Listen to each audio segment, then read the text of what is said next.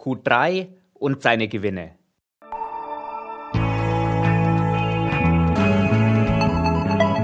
Hashtag Volatility, der Anlage-Podcast.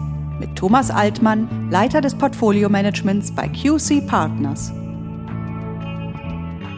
Herzlich willkommen zu einer neuen Episode von Hashtag Volatility, dem Podcast über Kapitalmärkte, Geldanlagen und das aktuelle Börsengeschehen. Liebe Hörerinnen und Hörer, es ist Zeit, wieder auf die Börsen zu schauen. Die Berichtssaison für das dritte Quartal ist zu Ende. Richten wir unseren Blick also auf die Unternehmensgewinne.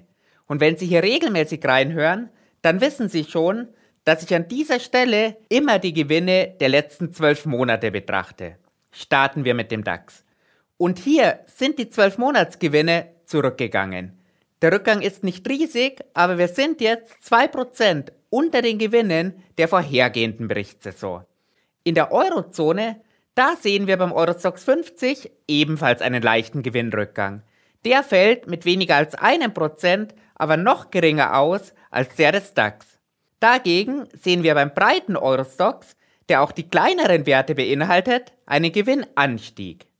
Gehen wir in die Details und nehmen wir uns die einzelnen Branchen vor. Starten wir mit dem Positiven. Die Technologieunternehmen haben einen neuen Rekordgewinn erreicht. Und hier sind es vor allem die Halbleiterhersteller wie ASML, der am höchsten gewichtete Wert im Branchenindex, die glänzen. Infineon als deutscher Wert hat sich hier genauso positiv entwickelt. Und die Halbleiterhersteller, die haben die Ergebniszellen von Unternehmen wie SAP mehr als nur kompensiert. Schauen wir auf die Banken. Die hohen Zinsen machen sich positiv in den Bankbilanzen bemerkbar. Die Gewinne der Banken in der Eurozone sind auf einem neuen 12-Jahres-Hoch. Und trotzdem liegen wir dabei aber nur bei der Hälfte des historischen Rekordgewinns, den die Banken unmittelbar vor der Finanzkrise eingefahren haben. Größter Wert im Index ist hier die französische Großbank BNP. Hier sind die Gewinne allerdings gesunken. Positiv hervorzuheben ist an dieser Stelle die finnische Nordea Bank, die auf 12 Monatssicht einen neuen Gewinnrekord vermeldet hat. Den deutschen Banken, der Deutschen Bank und der Commerzbank ist das nicht gelungen. Deutlich näher am historischen Rekord liegen die Versorger. Nach einem erneuten Gewinnanstieg fehlen jetzt nur noch 3% zu den Nettoerträgen aus dem Jahr 2010. Größter Wert im Index ist hier der spanische Versorger Iberdrola. Und der hat noch nie so gut verdient wie in den vergangenen zwölf Monaten. Aus deutscher Sicht sticht der RWE vom Gewicht im Index die Nummer 5 mit einem Gewinnsprung hervor. Und einen neuen Rekordgewinn habe ich noch für Sie. Und der kommt von den Autoherstellern. Größter Indexwert und auch größter deutscher Wert ist hier die Mercedes-Benz Group. Allerdings mit einem leichten Gewinnrückgang. Profitiert hat der Index hier ganz stark von seiner Nummer 2. Und das ist Ferrari. Kommen wir zu etwas weniger Glamour und wechseln wir auf die Negativseite. Bei den Industrieunternehmen sehen wir bei den Gewinnen ein Mini-Minus. Unter anderem hat hier Siemens, der im Industriebranchenindex am höchsten gewichtete Wert, weniger verdient als im Vorjahresquartal. Und auch beim zweitgrößten deutschen Wert im Sektorindex, der DHL Group, vormals bekannt als Deutsche Post, sehen wir dasselbe Phänomen. Bei den Energieunternehmen, da hat sich der Gewinnrückgang fortgesetzt. Mittlerweile sind wir hier 26 Prozent unter dem Rekord vom Jahresbeginn. Der einzige deutsche Wert im Sektorindex ist hier Siemens Energy. Und ich denke, hier sind die Verluste hinlänglich bekannt. Und auch im Gesundheitssektor schmelzen die Gewinne weiter ab. Der beeindruckende Rekordgewinn des größten Indexgewichts, Novo Nordisk aus Dänemark, konnte das nicht verhindern. Warum? Das wird deutlich beim Blick auf das größte deutsche Indexmitglied. Bayer hat über die vergangenen zwölf Monate rote Zahlen geschrieben. Bei den Unternehmen aus der Immobilienbranche stagnieren die Gewinne. Der größte Wert im Index ist hier auch der größte deutsche Wert, nämlich Vonovia.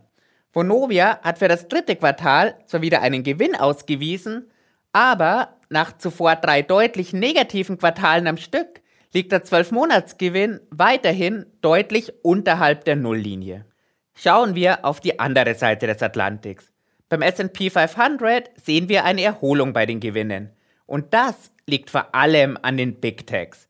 Denn die Gewinne der Netzwerk 100 Unternehmen, die haben einen regelrechten Gewinnsprung hingelegt.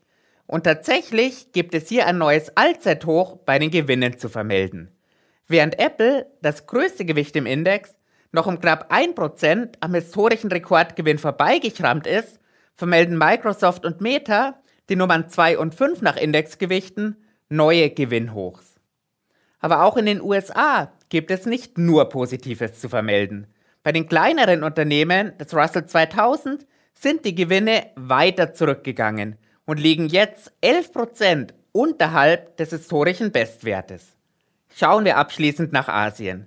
In Japan sehen wir einen Gewinnrückgang. Angesichts der imposanten Entwicklung des Leitindex Nikkei 225 mit einem Plus von fast 30% in diesem Jahr wird das sicherlich einige überraschen. Durch die Kombination aus höheren Kursen und niedrigeren Gewinnen liegt das Kursgewinnverhältnis im Land der aufgehenden Sonne jetzt bei 28. Noch weniger erfreulich ist die Situation in Hongkong. Beim Hang Seng China Enterprise Index haben die Gewinne einen neuen Tiefstwert in der bis 2013 zurückgehenden Datenhistorie erreicht. Allerdings hat der Index hier vieles vorweggenommen. Je nachdem, welchen Zeitraum wir genau nehmen, hat sich der Index halbiert oder gar gedrittelt, sodass das historische Kursgewinnverhältnis trotzdem nur bei 9 liegt. Ich werde die Entwicklung der Indizes und ihrer Gewinne weiterhin für Sie beobachten. Vielen Dank fürs Zuhören, bis zum nächsten Mal und machen Sie es gut. Die im Podcast Hashtag Volatility veröffentlichten Inhalte erfolgen zu allgemeinen Informationszwecken. Es handelt sich nicht um eine Anlageberatung und keine Empfehlung zum Kauf oder Verkauf von Wertpapieren.